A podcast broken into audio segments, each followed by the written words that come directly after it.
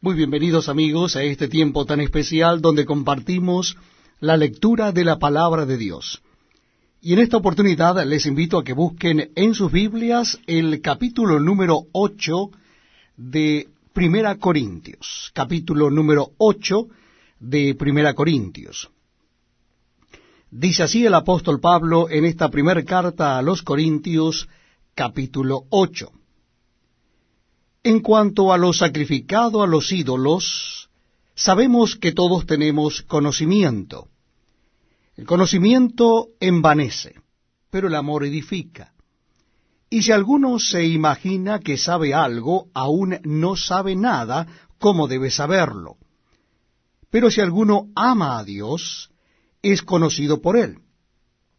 Acerca, pues, de las viandas que se sacrifican a los ídolos, sabemos que un ídolo nada es en el mundo y que no hay más que un Dios.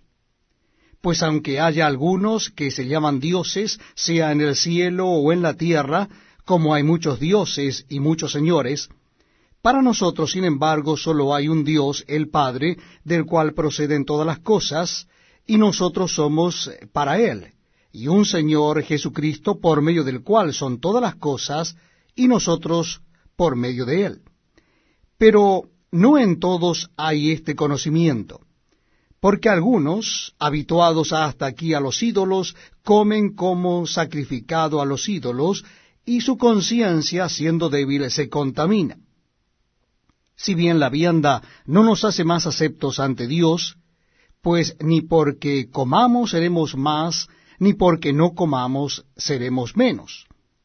Pero mirad que esta libertad vuestra no venga a ser tropezadero para los débiles. Porque si alguno te ve a ti, que tienes conocimiento sentado a la mesa en un lugar de ídolos, la conciencia de aquel que es débil, ¿no será estimulada a comer de lo sacrificado a los ídolos? Y por el conocimiento tuyo, se perderá el hermano débil por quien Cristo murió. De esta manera, pues, eh, pecando contra los hermanos e hiriendo su débil conciencia, contra Cristo pecáis. Por lo cual,